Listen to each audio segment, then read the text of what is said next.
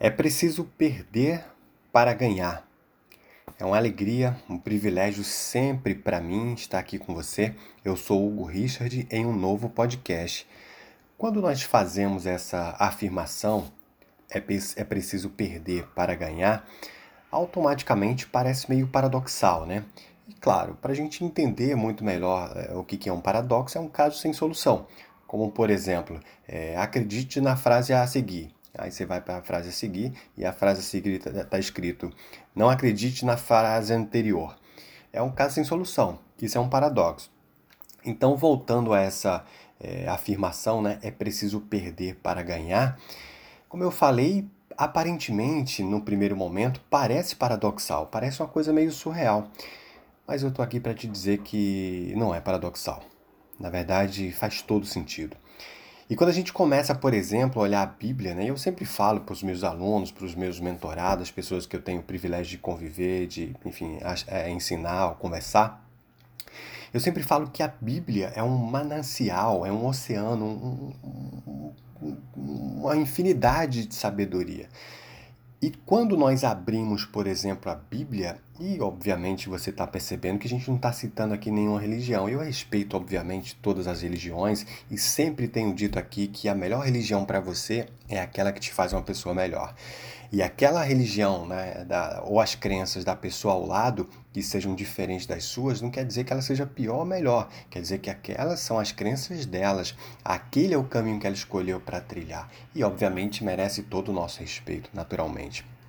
Mas voltando aqui para a nossa questão, a Bíblia é sim um, um, oceano de sabedoria. E quando nós abrimos a Bíblia, por exemplo, nem que seja ao acaso, ou especificamente ao acaso, naturalmente é muito comum, né? É muito, enfim, comum você achar uma, uma mensagem que sirva para você, que sirva para o momento que você está vivendo, que muitas vezes vem como resposta certeira, assertiva, justamente para as perguntas que nós estamos buscando.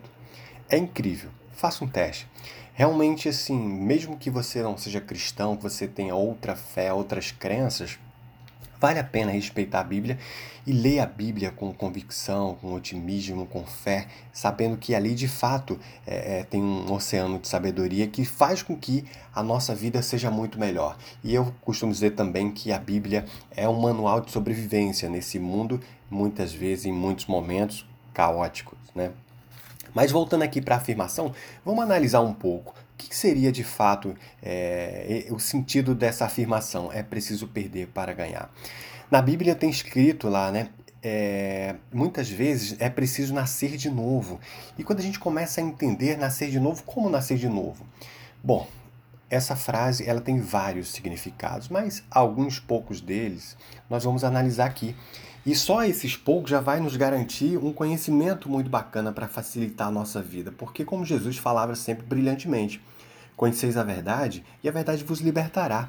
Quando nós conhecemos a verdade, nós temos a probabilidade ou digamos assim, a possibilidade de tornar a nossa vida melhor. Como é que a gente poderia, por exemplo, é, é, tornar a nossa vida melhor se a gente não soubesse falar, não soubesse comunicar, não, não soubesse, é, enfim, andar, se relacionar, nós seríamos quase que um animal ou até mesmo um vegetal. Mas nós temos muitas vezes uma vida melhor do que os animais, do que os vegetais, porque nós podemos nos comunicar, nós podemos tomar decisões, nós podemos escolher o que nós queremos, podemos escolher o que nós comemos, quando e quando e aonde dormir. Então, Quanto mais nós ampliamos o nosso nível de entendimento, de conhecimento, mais nós temos a possibilidade de transformar a nossa vida melhor e, consequentemente, também a possibilidade de tornar a vida de outras pessoas melhores também. Então, voltando aqui, é preciso nascer de novo. É preciso que a nossa casca se desfaça para que a nossa nova pele ressurja ou surja. E essa pele, nesse caso, simbolicamente, quero dizer que seja o nosso conhecimento, a nossa forma de ver a vida, as nossas atitudes, a nossa reflex, nossas reflexões e o nosso processo de autoconhecimento. Quanto, né, quanto a maturidade é bom para gente. Quando a gente começa a aprender alguma coisa da vida e a vida começa a fazer muito mais sentido, a gente já chegou lá aos 90, 70, sei lá, 80 anos, né? Muitas pessoas amadurecem muito cedo, algumas pessoas amadurecem nem tanto assim, outras muito tarde. A grande verdade é que a maioria amadurece lá pelos 70, 80 anos. Deixam de brigar por coisas que antes hum, fazia tanta, tanto sentido, né? Brigar pela posse, pelo carro, pelo dinheiro. Isso não significa que a gente tenha que banalizar os bens materiais porque nós vivemos no mundo material e os bens material faz sentido. Se você não tiver dinheiro, você não come, você não veste, você não mora num lugar bacana, você não frequenta lugares interessantes. Então, o dinheiro é interessante sim. E a gente não está aqui para ser hipócrita em momento nenhum. Mas o grande problema, minha amiga e meu amigo, é que muitas vezes, ou na maioria das vezes, nós nos apegamos excessivamente aos bens materiais. E aí que está o grande problema. Nós temos que entender que tudo passa, momentos bons, momentos ruins, que os bens vão ficar aí, caixão não tem gaveta, né? E a gente tem que entender que o melhor da vida é aquilo que nós desfrutamos. E o que nós podemos de fato e devemos possuir é aquilo que nós podemos levar, que é o nosso conhecimento. Porque, como nosso querido Albert Einstein dizia, a mente que se abre a nova ideia jamais voltará a seu estado normal.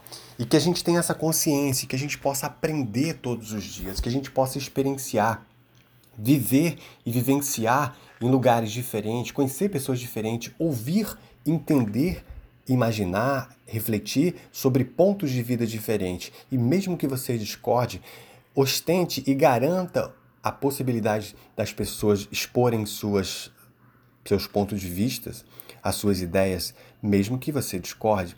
Isso é maravilhoso, porque ninguém, ninguém nesse planeta está totalmente errado. Por mais que a pessoa conte uma coisa absurda, ali pode ter uma centelhinha de alguma coisa que seja interessante. E muitas vezes, quando a pessoa fala uma coisa incrivelmente brilhante, certamente ali tem alguma coisa que possa causar uma, dar uma margem para uma dúvida, para um erro, para um questionamento.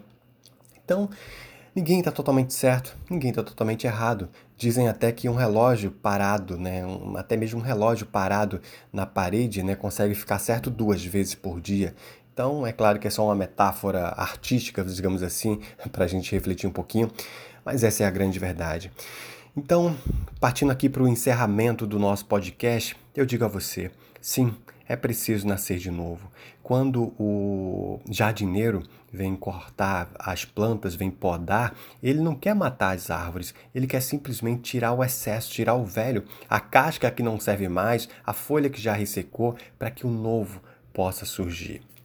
É preciso nascer de novo, é preciso nascer todos os dias, ampliando a nossa forma de ver a vida, repensando os nossos conceitos, fortificando os nossos valores e, como diria o nosso querido Raul Seixas, né, que nós possamos ser uma metamorfose ambulante.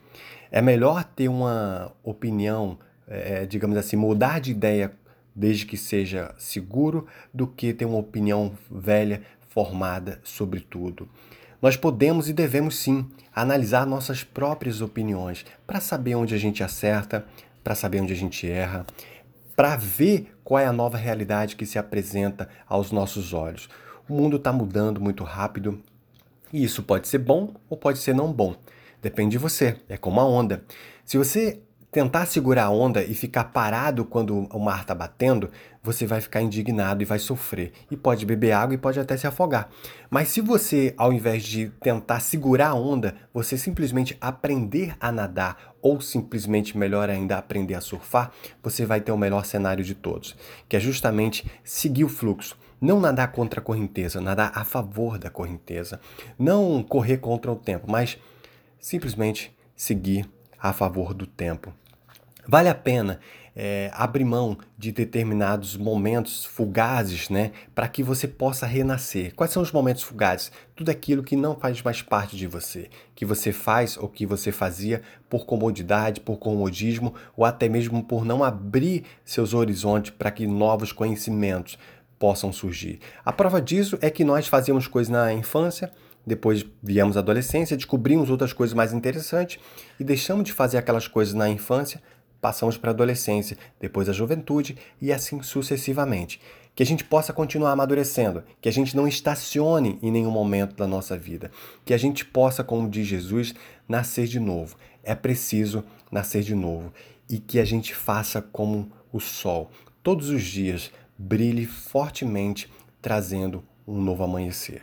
Que a gente possa renovar as nossas energias. Especificamente nesse momento de pandemia, eu não sei em que momento você está ouvindo esse podcast, mas eu sugiro que esse podcast está sendo gravado no mês de maio de 2020.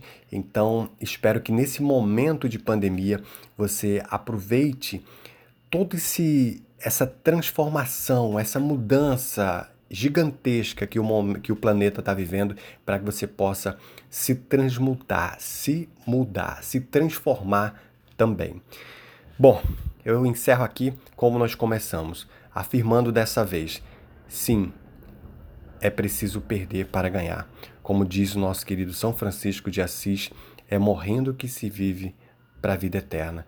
Que a gente viva para a vida eterna e que a vida eterna comece não num outro plano, mas comece a partir de já, como se a gente como que você possa viver e vivenciar sua vida com toda a certeza de que a vida continua e a vida não é simplesmente comer, dormir e pagar conta.